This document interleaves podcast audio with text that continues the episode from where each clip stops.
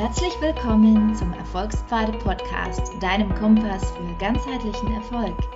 Mit fesselnden Interviews, nützlichen Expertentipps, wertvollen Praxistools und motivierenden Geschichten unterstützen wir dich dabei, dein volles Potenzial zu entfalten und das Beste aus dir herauszuholen. Begib dich mit uns auf deinen persönlichen Erfolgspfad. Und auch heute haben wir wieder eine spannende Folge für dich. Hör rein und lass dich für dein Leben inspirieren. Wir wünschen dir viel Spaß und maximale Inspiration. Hier ist Kerstin von den Erfolgsfaden und heute spreche ich erneut mit Dirk Nopp. Dirk ist Gründer und Geschäftsführer der Baufi Deutschland GmbH und Gründer der Immobilienakademie. Mit Dirk habe ich vor einigen Wochen schon mal eine Podcast-Folge aufgenommen zum Thema Immobilienfinanzierung, Immobiliensuche und das ist jetzt die Folge Nummer zwei, wo es um das Thema Sanierungsobjekte gehen wird, generell den Ankauf von Bestandsimmobilien und wir werden auch am Rande das Thema Energieeffizienz von Immobilien ein wenig beleuchten. Solltest du dir Teil 1 noch nicht angehört haben, meine absolute Herzensempfehlung. Er verrät da unfassbar viele Insights, wie ihr die Immobiliensuche gestalten könnt, wie das mit der Finanzierung läuft. Aber heute konzentrieren wir uns, wie gesagt, auf das Thema Bestandsimmobilien und Sanierungsobjekte. Und ich sage Dirk, herzlich willkommen und schön, dass du noch ein zweites Mal bei mir im Interview bist. Ja, guten Morgen, Kerstin. Danke auch äh, für diese Einladung hier. Und ja, ich bin schon ganz gespannt auf deine Fragen, was wir heute hier besprechen werden. Wir legen direkt los. In den beliebten Lagen, wo eine gute Infrastruktur vorherrscht, wo gute Arbeitgeber sind, da ist es ja eher so, dass der Neubau momentan entweder zum Erliegen gekommen ist oder dass es wenig freie Flächen überhaupt für den Neubau gibt sodass die ganzen Bestandsimmobilien immer mehr wieder in den Fokus rücken. Denn das ist oftmals die einzige Möglichkeit, um sich überhaupt eine Immobilie am Traumstandort zu ermöglichen. Kannst du uns mal verraten, worauf wir in Sachen Objektsubstanz, also jetzt mal so als ersten Blick achten mhm. können und worauf wir dann vielleicht auch noch mit Hinblick auf die Finanzierung achten dürfen, wenn wir so ein Objekt gefunden haben, wo wir denken, das könnte potenziell interessant für uns sein. Ich kann da so ein bisschen aus dem Nähkästchen plaudern, weil ich genau vor einem Jahr hatte ich mir das Ziel genommen, ein größeres Mehrfamilienhaus zu kaufen in, in Köln. Auch, also ich hatte mir da ganz spezielle Kriterien vorher überlegt, was das, ähm, ja, welche, welche Größe das Objekt sein soll und auch in welcher Lage. Und dann kam auch zufällig, hat, hat mir ein, ein, ein Tippgeber quasi so eine Immobilie dann vorgetragen und äh, es hieß, das wäre halt eine, eine Traumimmobilie in Traumlage. Und ich war natürlich direkt Feuer und Flamme und äh, waren leider die Objektunterlagen waren vorher nicht vernünftig aufbereitet, nicht richtig zugänglich und weil das Objekt jetzt nicht so weit entfernt war, habe ich gesagt, okay, ausnahmsweise fahre ich vorher mal hin und schaue mir das an. Normalerweise mache ich das nicht. Also eigentlich checke ich erstmal immer alle Objektunterlagen und dann, wenn ich denke, es passt, dann besichtige. Aber jetzt in dem Fall kannte ich ja die Lage schon ganz gut und äh, ich wollte einfach ähm, ja, ich wollte einfach mal mir das ganze Objekt mal ansehen. Und in dem Fall war es halt so, ähm, dass halt sehr gut fotografiert war. Und deswegen war es halt auch gut, dann vor Ort nochmal da zu sein. Und ich schaue mir dann zum Beispiel halt immer einmal, ah, klar, ist ganz wichtig, das Objekt von außen sich einmal richtig anzuschauen und jetzt nicht nur die vordere Fassade. Das sind ja die Häuser meistens immer schöner als jetzt die hintere Fassade, also vom Hinterhof zum Beispiel. Das heißt, ich bin auch oft immer viel, viel früher da als jetzt ein Immobilienmakler oder auch der Eigentümer oder fahre auch sogar einen Tag schon mal dann vorher da schon mal hin. Einfach also quasi zwei, zwei Außenbesichtigungen zu haben, wenn das halt jetzt ein, ja, auch ein sehr interessanter Deal oder ein interessantes Objekt ist. Und in dem Fall war das halt so, ich habe mir halt die Außenfassade angeschaut. Von einer Seite aus war das halt eine Backsteinfassade, sehr, sehr, sehr alt, also aus dem, aus dem Krieg noch so eine alte Fassade, wurde auch nie was dran gemacht. Und ja, äh, war halt auf jeden Fall für mich persönlich schon mal ein negatives Merkmal. Auch die Rückfassade mit dem Balkon sah schon sehr, ja, sah nicht mehr so gut aus. Überall platzte schon der Putz ab und die Balkone von unten. Man sieht das, wenn ein Balkon undicht ist, dann ist meistens unterm Balkon, ist es schon so Wasserflecken und auch der Putz fällt dann runter. Dann weiß man genau, okay, das sind irgendwo die Anschlüsse zum Beispiel an den Balkon nicht wirklich wunderbar.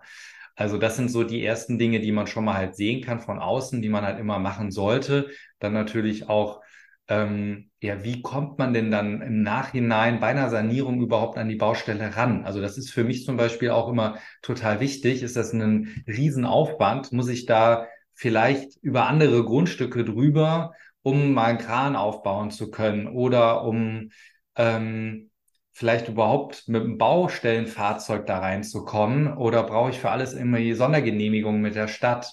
Äh, muss ich die Straße absperren?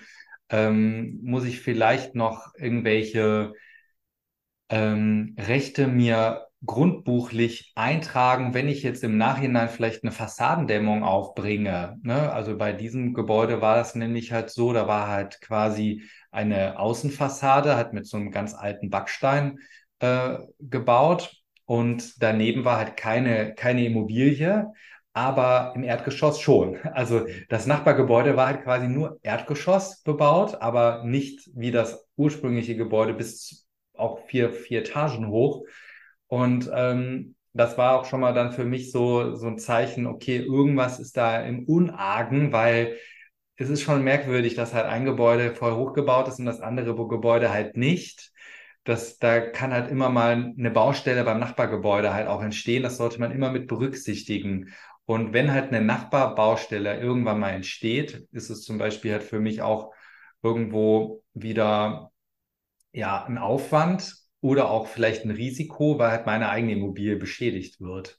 Oder halt der Mieter eine Mietminderung dann haben möchte, weil der Nachbar vielleicht zwei, drei Jahre lang da rum rumhantiert an seiner Sanierung und dann bekomme ich mit meinem Mieter Ärger, weil halt ständig eine Baustelle ist. Also das sind erstmal so die ganz grundlegenden Basic-Dinge, äh, wo ich halt schaue. Dann halt klar so Sachen wie Fenster, ne, wie alt sind die Fenster, wie ähm, die Eingangstüre, die Klingelanlage. Ne, das sind solche Sachen, die man relativ schnell auf einen Blick sieht. Und dafür muss man jetzt auch nicht der Vollprofi sein, ähm, ich habe zum Beispiel auch dafür eine sehr, sehr umfangreiche Checkliste mal erstellt. Die ist auch in der Immobilienakademie abgespeichert. Also die Leute, die, die halt mehr lernen wollen oder halt das Wissen halt gebündelt lernen möchten, können ja auch hier, was Kerstin später wahrscheinlich auch verlinken wird, die Immobilienakademie äh, buchen und dann beitreten. Und im internen Bereich haben wir halt ganz, ganz viele Checklisten auch zum Thema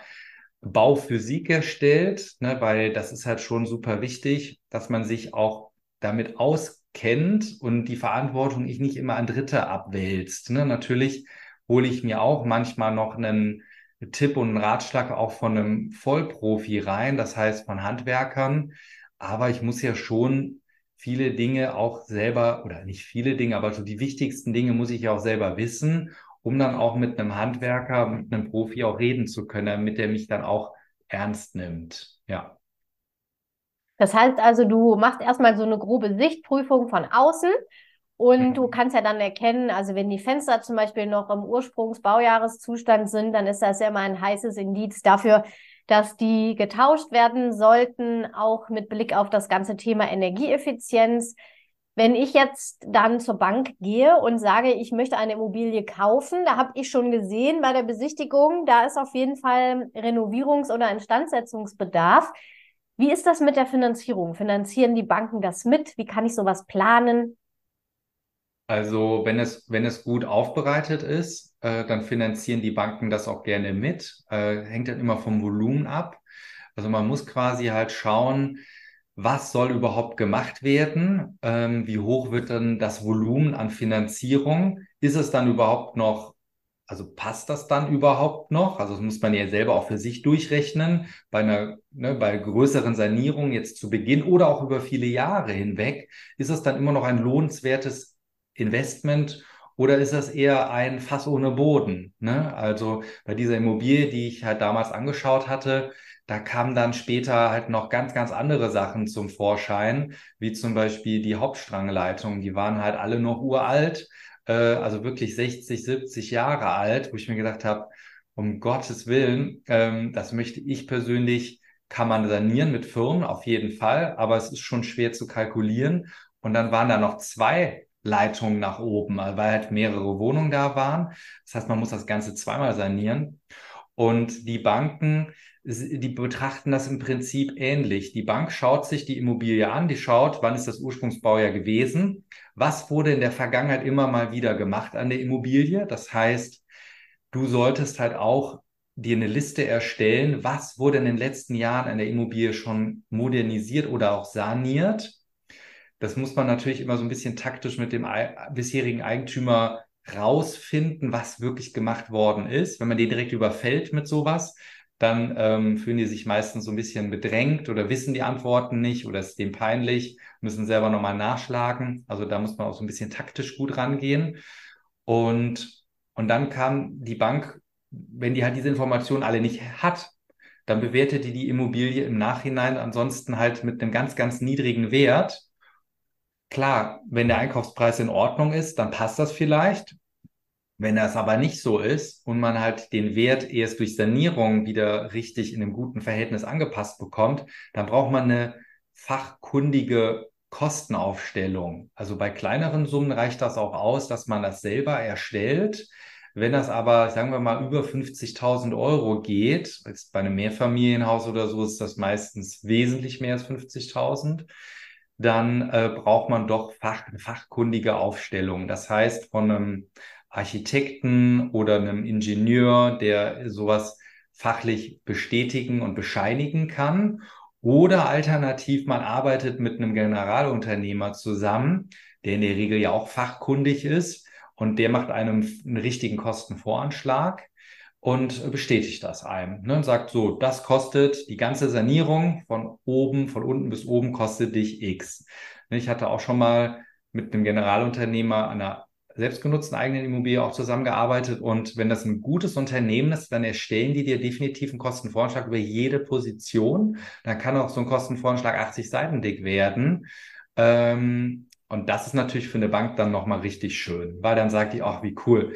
Ne, der hat nicht nur die Kosten ermittelt, der weiß die Preise und wir wissen sogar schon, welche Firma das macht. Und dann können die so einen Wert viel, viel besser greifbar machen. Das heißt, die Wahrscheinlichkeit dann von so Käufen, egal ob es jetzt ein Vermietungsobjekt ist oder selbstgenutzt ist, was halt saniert werden muss, die Immobilie, ist halt das A und O, wie die Unterlagen aufbereitet sind. Und ne, wir sind da so der Vermittler zwischen Kunde, Bank, Makler und teilweise auch Architekt und Sanierungsfirmen und versuchen, erklären denen, welche sinnvollen Schritte wir am besten jetzt zuerst machen müssen und welche halt erst ein bisschen später.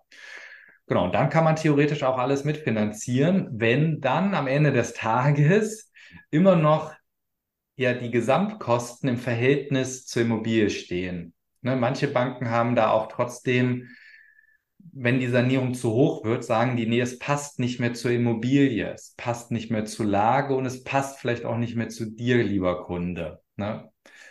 Ja, so sieht's aus. Relativ einfach. genau, ganz einfach. Ja. Also, am besten, wir haben gerade ja gehört vom Dirk, auch wieder super viele Infos in kurzer Zeit. Vielen Dank dafür.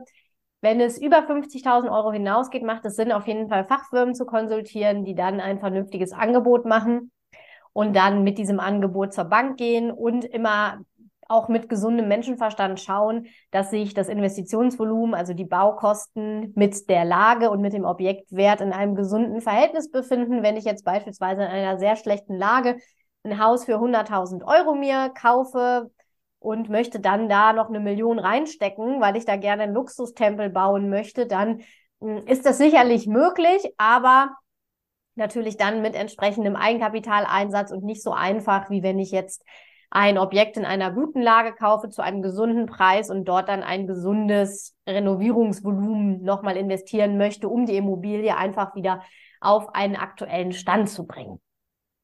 Jetzt gibt es ja noch die Leute wie mich selber mit ganz vielen Hobbyhandwerkern in der Familie oder ich selber ja bin ja auch äh, passionierte Hobbyhandwerkerin, zumindest immer mit guten Tipps und Ratschlägen zugegen. Und wenn ich jetzt sage, der Bank, ich möchte gerne einiges selber machen, kann ich das überhaupt? Rechnet die mir das irgendwie an? Im Fachjargon nennt man das Eigenleistung.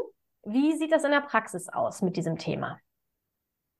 Äh, ja, das ist auch von Bank zu Bank unterschiedlich. Äh, also es gibt Banken, die mit dem Thema Eigenleistung oder auch äh, Muskelhypothek äh, sind da sehr, sehr unkompliziert. Es gibt aber auch wiederum Banken, die, die setzen das auch pauschal dann wieder an oder kürzen radikal runter. Äh, aber auch da ist es immer, wie man es quasi halt vorbereitet und wie man es einreicht und auch wie man, ja, welche Kontakte man auch zu den Banken hat und wie man es dem verkauft bekommt. Und äh, das ganze Paket ist einfach entscheidend. Ne? Eine, ein, ein, eine, eine Hilfe wäre zum Beispiel auch nochmal zu gucken, ja, wer hilft das oder kann man andere Projekte nochmal bestätigen, dass man sagt, okay, das ist jetzt nicht mein erstes Projekt, ich habe schon mal ein paar gemacht. Aber es ist definitiv, oft hängt das echt an der Geschäftspolitik von den Banken. Ich hatte auch schon mal einen Kunden, der hat ganz, ganz toll ein, ein Objekt, was er gerne kaufen wollte, vorbereitet in einem, wirklich einer eine Hochglanzbroschüre quasi. Also wirklich tipptopp aufbereitet. Und da habe ich mit einer Bank telefoniert meinten die, nee, das ist zu gut vorbereitet, zu gut aufbereitet. Äh, das, äh, da, da, da, wir trauen dem Braten nicht. Ne? Dass irgendwo hängt da, ist da was dran. Ja, andere Bank hat gesagt, super, voll, voll gut. Endlich mal ein Kunde, der das tiptop aufbereitet hat, äh, machen wir total gerne. Deswegen lasst euch da nicht entmutigen. Ihr arbeitet ja quasi ja nur mit der Person zusammen, die halt vor dir sitzt. Und wenn ihr jetzt halt Nein sagt, dann heißt das nicht pauschal Nein für alle Banken, sondern dann ist das halt, vielleicht hat er nicht gut geschlafen oder hat, das Schreibtisch ist voll oder hat andere Probleme gerade oder es ist halt einfach die Geschäftspolitik der Bank. Und deswegen, ja, wir, wir, ne, man kann auch mal Unterlagen packen, also wenn man halt weiß, wo man, wie man, wie man es einreicht, kann man das ja auch unterschiedlich auch vorbereiten, ne, um dann zu gucken, dass halt der Sachbearbeiter, also ne, wir wissen halt teilweise, wie die Sachbearbeiter ticken, dann kriegt der eine das halt so, der andere kriegt so, Hauptsache die sind halt glücklich und können damit halt dann arbeiten. Ne, auch da gibt es halt leider keine pauschale Antwort. Grundsätzlich ist natürlich schon besser, etwas mehr vorbereitet zu sein, als gar nicht vorbereitet zu sein. Ne? Also das ist, ähm, das ist schon mal ganz, ganz wichtig.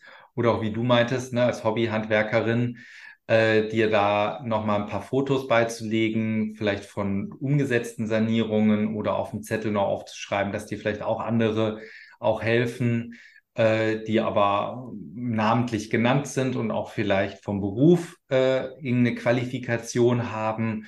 Ne, wenn jetzt, äh, wenn du jetzt sagst, ich mache jetzt eine Kernsanierung von der Immobilie und da sind zum Beispiel nur in Anführungszeichen Büromenschen angegeben, ne, die vielleicht das schon mal gemacht haben, dann sieht es nicht so gut aus, als wenn du jetzt angeben würdest, hier der Willi Schmitz, Dachdeckermeister seit 1960, ne? Der hilft mir und noch der Peter Müller, auch äh, Elektromeisterbetrieb, der hilft mir auch dabei, ne, äh, freundschaftlich, weil er das schon jahrelang gemacht hat. Also man muss halt da so eine Wertigkeit nochmal dahinter legen, ja. Mhm. Wie funktioniert das dann in der Praxis? Ich sage zum Beispiel, ich traue mir die Badsanierung mit dem Hubert Schmitz zu, weil der ist ähm, ein Sanitärinstallationsbetrieb bekomme ich dann, wenn ich sage, ich rechne damit, dass ich Material 10.000 Euro brauche, dann bekommt der noch ein bisschen was von mir. Bekomme ich dann diese 10.000 Euro angerechnet oder wie macht die Bank das im Hintergrund? Was passiert da wirklich im Prozess? Genau, also es gibt Banken, die dann sagen, eigentlich würde der ähm, die Firma 10.000 Euro für seine Mitarbeiter an Kosten, äh, würde das kosten, ne? also an ähm, Mitarbeiterkosten oder Ausführungskosten würden 10.000 Euro sein. Und wenn du die aber selber machst, würdest du halt quasi 10.000 Euro sparen und das ist dann 10.000 Eigenleistung. Es gibt Banken, die dann sagen, das ist jetzt äh, ne, zusätzlich, was du dir sparst. Das ist quasi ja, äh, was sie normalerweise hätten mitfinanzieren müssen, wenn du das nicht selber machen würdest. und dadurch wird deine Finanzierung für die Bank attraktiver und du bekommst dann auch unter Umständen etwas bessere Konditionen, als wenn du den Auftrag vergeben würdest an die Firma. Ja, das ist richtig. Manche Banken setzen das zu 100 Prozent an, manche Banken nur zu 50, manche Banken gar nicht. Es hängt auch immer wirklich von Fall zu Fall, ist das unterschiedlich. Also ist das Thema sag mal, fachkundige Eigenleistung immer auch ein schöner Hebel, um die eigene Bonität ein wenig zu steigern. Auf jeden Fall. Ne? Man sollte da immer ein bisschen Eigenleistung mit reinbringen. Ne? Es lohnt sich natürlich nicht jetzt 3000 Euro oder so. Da sagt auch eine Bank, ja, okay, das bringt jetzt nichts, aber so ein bisschen was schon. Ne? Ich sag mal, wir hatten jetzt einen Kunden, der hat einen, in Hennef zum Beispiel ein Einfamilienhaus gekauft und auch echt guter Lage, aber das musste jetzt, muss jetzt einfach mal komplett saniert werden. Und der Kunde hat gesagt, okay, er hat jetzt auch so die Zeit, ne, äh, auch vieles selber zu machen. Und der macht die komplette Entkernung selbst, ne, der entsorgt Fenster, das Dach deckt er selber ab. Also wirklich ganz, ganz, ganz viel. Und am Ende des Tages kamen knapp 70.000 Euro Eigenleistungen sind bei ihm jetzt zusammengekommen. Und er setzt ein bisschen Einkapital noch ein. Und das ist auch glaubhaft für eine Bank, weil das ganze Haus wird halt einmal komplett entkernt und dann wieder aufgebaut. Ein paar Gewerke, die ja auch für einen selber sehr wichtig sind, wie zum Beispiel Elektroarbeiten oder Fußbodenheizung oder so Heizungssanitär-Sachen sollte man ja auch immer einen Meisterbetrieb machen lassen, äh, weil das zum einen A auch manchen Versicherungen auch vorgeschrieben ist, auch vom Gesetzgeber vorgeschrieben ist und zum anderen man ja auch die Gewährleistung hat. Das sind ja auch alles Fachleute, die machen das jeden Tag Ne? Ich, äh, ich sag mal so, wenn du jetzt eine, eine Türe selber einbaust oder Fliesen selber fließt oder Malarbeiten selber machst, dann sieht's halt hinterher vielleicht nur kacke aus, ne?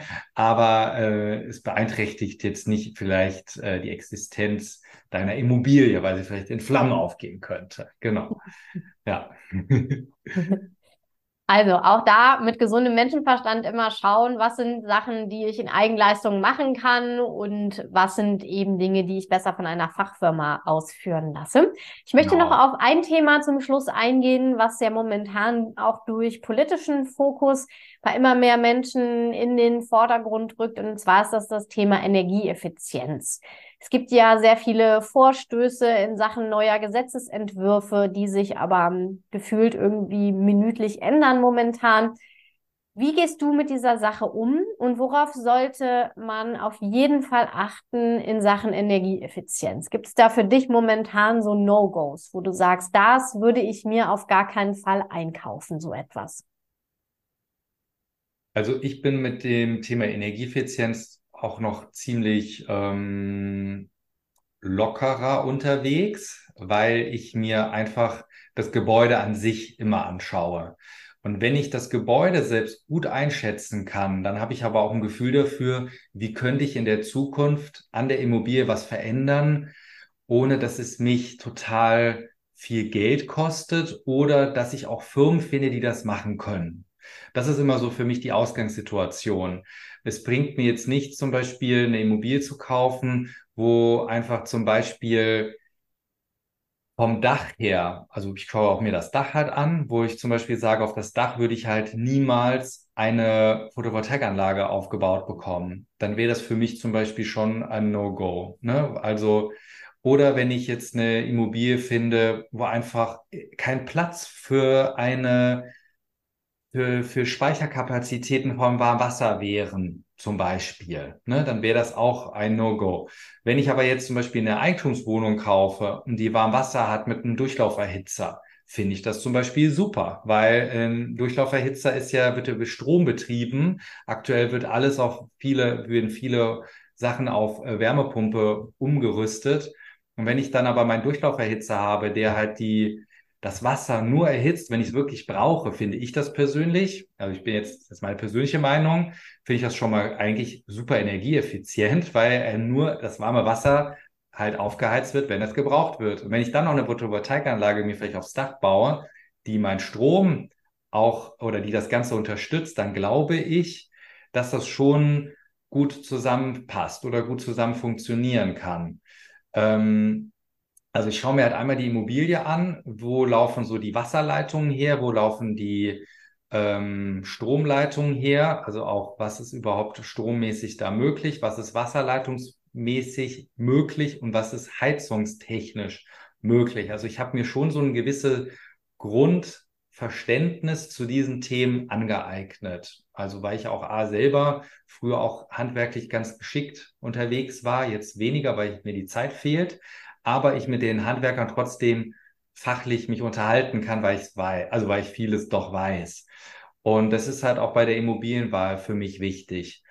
Ähm, ja, wenn ich mir jetzt eine Heizungsanlage, wenn ich jetzt eine Wohnung kaufe mit einer Gastherme zum Beispiel, finde ich es persönlich jetzt auch nicht schlecht. Ähm, da achte ich natürlich jetzt schon drauf, dass die jetzt nicht so uralt ist, die Heizungsthermeanlage, und dass die Therme einen eigenen Abgas Rohr zum, ein eigenes Abgasrohr zum Beispiel hat. Ne? Es gibt ja auch Thermen, die sind alle ineinander verbunden. Wenn eine kaputt geht, muss im ganzen Haus alles ausgetauscht werden. Und dann muss man natürlich auch eine Lösung wissen fürs gesamte Haus, im Keller oder außen, wie man das dann auch bautechnisch wieder hinbekommt.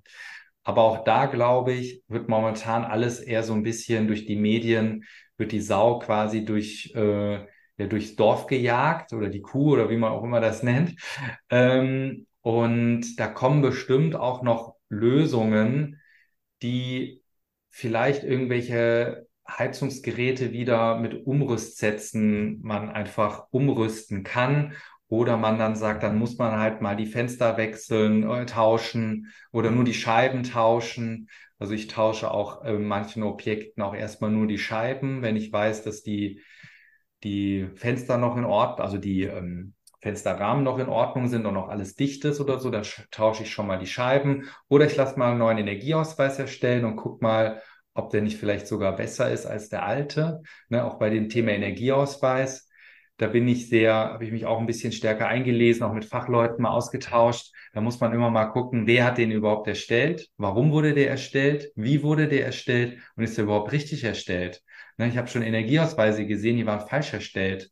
Und so gehen die Leute in die Vermarktung. Also der Immobilienmakler, der jetzt aktuell verkauft, der prüft in der Regel, die meisten Immobilienmakler verprüfen nicht den Energieausweis.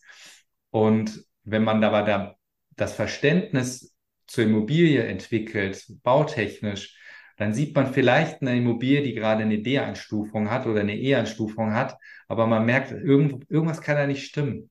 Ne? Vielleicht ist das ein bedarfsgerechter Energieausweis, äh, ein, ein verbrauchsorientierter Energieausweis gewesen. Und da muss man mal überlegen, wer wohnt denn jetzt da gerade drin? Wohnt da gerade eine sechsköpfige Familie, die Tag und Nacht badet und duscht und heizt bis auf 25 Grad? Dann kann die Energieeffizienzklasse auch gar nicht gut sein. Ne? Also auch da muss man halt mal schauen, hat das alles wirklich so den Sinn und ist das alles auch überhaupt korrekt? Und ähm, wenn man da halt noch ein bisschen genauer hinter die Lupe schaut, kann man auch mal vielleicht ein, ein Objekt kaufen, was nach außen hin niemand haben möchte, aber eigentlich viel besser ist. Aber bitte nicht weiter sagen. nein, nein, das wird, das wird niemand hören, was du hier gerade gesagt hast. Ja. Dirk, vielen Dank auch hier für die Einblicke. Meine Standardfrage zum Abschluss. Was können unsere Zuhörerinnen und Zuhörer als nächsten Schritt machen, wenn sie sich für sanierungsbedürftige Bestandsimmobilien interessieren? Ja, auf jeden Fall, wie ich es ja schon so erwähnt habe, dass man sich nochmal in das Thema ähm, Energieausweis so ein bisschen einliest, dann auch halt so das Gefühl entwickelt für eine Immobilie, äh, auch rausbekommt, ja, was schon gemacht worden ist, immer an Immobilien. Also einfach so dieses Verständnis dafür entwickelt, auch mal zu überlegen, welche Fragen muss ich stellen. Also nicht nur, welche Fragen muss ich stellen oder sollte ich stellen, sondern auch, wann macht es Sinn, diese Fragen dann zu stellen? Und ähm, das Ganze halt dann auch zu üben und zu trainieren. Ne? Von, von, von jetzt auf gleich funktioniert das natürlich nicht. Ne? Ich habe das halt jahrelang geübt und deswegen kommen halt solche kann ich das halt aus dem FF und kann halt auch blöde Fragen vielleicht zur richtigen Zeit stellen oder halt auch zur richtigen Zeit mal keine Fragen zu stellen. Ne? Das ist halt auch wirklich ganz, ganz wichtig. Aber ja, seht das auch wieder als Riesenchance. Der Markt ist total verunsichert aktuell. Es gibt viele, viele Eigentümer, die aufgrund dieser Tatsache jetzt ihre Immobilien loswerden wollen. Ich habe selbst noch in eigenen äh, also Wohneigentümergemeinschaften jetzt mitbekommen, wo ältere Eigentümer sagen, ich habe gar keine Lust mehr auf dieses Thema, ich möchte mich damit nicht mehr beschäftigen, ich möchte nicht irgendwann mal meine Therme tauschen oder irgendwas anderes machen müssen. Ich möchte einfach nichts mehr mit Handwerkern zu tun haben. Und die verkaufen jetzt ihre Immobilien. Und wenn man da auch den Leuten, man hilft ja auch diesen Menschen wiederum, es ist ja eine Last für manche Menschen. Und wenn man denen sagt, pass mal auf, ich weiß, was in der Zukunft auf mich zukommen könnte. Ich finde aber für mich eine Lösung. Ähm, also jetzt auch einfach die, ne, vielleicht zusammenfassend zu sagen, jetzt einfach die Ohren offen halten und auch dieses Thema als Chance nutzen und nicht als Risiko sehen. Denn es, es gibt halt immer irgendwo für alles eine Lösung. Sehr schönes Schlusswort. Dirk, vielen lieben Dank, dass du da warst. Wenn du jetzt zugehört hast und sagst, ich interessiere mich mal für ein Erstgespräch bezüglich einer Baufinanzierung, dann findest du unten in den Show Notes den Link zur Baufi Deutschland GmbH. Dann sprichst du entweder mit Dirk oder mit einem der Mitarbeiter und Mitarbeiterinnen von Dirk mal ganz individuell über deine persönliche Situation. Wenn du jetzt sagst, ich möchte gerne noch mehr lernen in Sachen Immobilienbewertung, was ist wie bei der Objektsubstanz zu beachten, wie muss ich da strategisch vorgehen, auch vielleicht vor dem Hintergrund, wenn ich Immobilien vermieten möchte als Kapitalanlageobjekte, dann ist der Dirk natürlich auch als Dozent für den Bereich Immobilien auf unseren Erfolgspfaden zu finden und dort auch mit seiner Immobilienakademie gelistet. Auch das findet ihr alles in den Show Notes. Mir bleibt jetzt nur noch zu sagen, Dirk, vielen lieben Dank für diese ganzen Einblicke. Auch in dieser Folge wieder ganz, ganz viele Gold-Nuggets. Ich hoffe, ihr habt alle die Bleistifte gespitzt zum Mitschreiben, weil da ist ganz, ganz viel Information auch einfach mal in so Nebensätzen geflossen, die sehr, sehr wertvoll ist, wenn ihr anfangen wollt, euch mit diesem Thema zu beschäftigen.